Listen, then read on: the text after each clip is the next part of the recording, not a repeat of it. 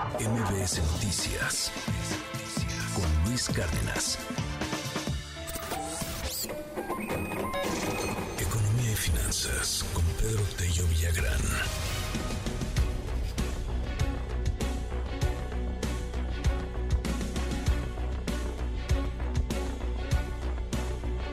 Ya son las 8 de la mañana, se desaceleran un poquito más los precios en la primera quincena de diciembre. Cuéntanos, Pedro, muy buenos días.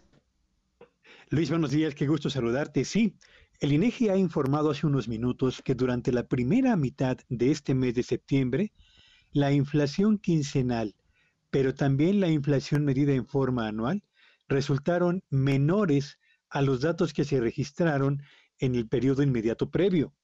Y esto sin duda es una magnífica noticia para las amas de casa y para las economías familiares, porque aun cuando seguimos padeciendo precios de alimentos frutas y verduras, lo mismo que alimentos procesados elevados. Lo cierto es que el ritmo de avance en el aumento en los precios de los productos que acabo de referir es cada vez más moderado.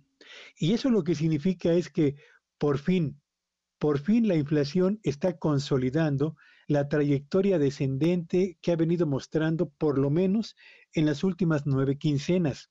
Y por fin el ritmo de avance de la inflación se acerca al techo del rango objetivo que tiene el Banco de México en lo que al eh, control de la inflación se refiere, es decir, que se quede entre un 2 y un 4% anual.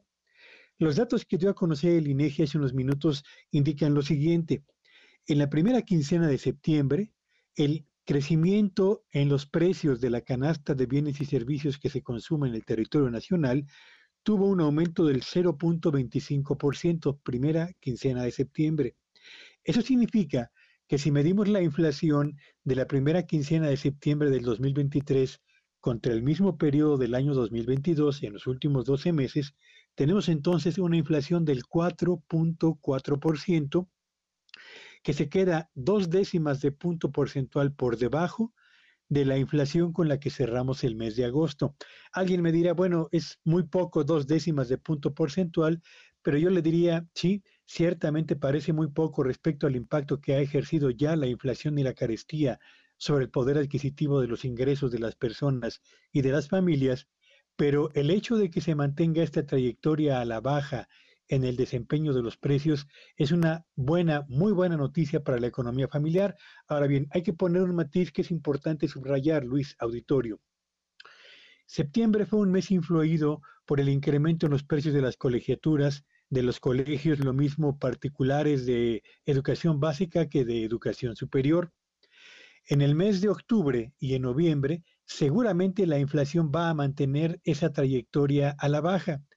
Pero cuando llegue el mes de diciembre y cuando nos toque la famosa cuesta de enero, veremos el repunte de la inflación y lo que ocurra a partir de febrero del 2024 en adelante, bueno, pues va a depender fundamentalmente de que efectivamente los precios internacionales de los alimentos sigan a la baja, de que los precios internacionales del petróleo no repunten como lo habían venido haciendo en las últimas semanas y particularmente de manera muy especial que en México no se presenten, yo diría, eh, interrupciones en los eh, circuitos de abasto, como lo que ocurrió esta semana con Ferromex, o en los circuitos de entrega y envío de productos al exterior, como lo que está sucediendo en este momento en eh, la frontera con Estados Unidos, particularmente en Ciudad Juárez. Así que buenas noticias, la inflación se desacelera, pero hacia adelante sigue habiendo todavía tantas dudas como certezas a propósito de lo que habrá de ser su tendencia en los próximos meses, Luis.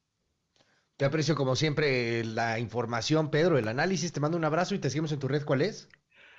Síganme en Twitter ayer, X hoy, en arroba Petello Villagrán y que tengan un espléndido fin de semana. MBS Noticias con Luis Cárdenas.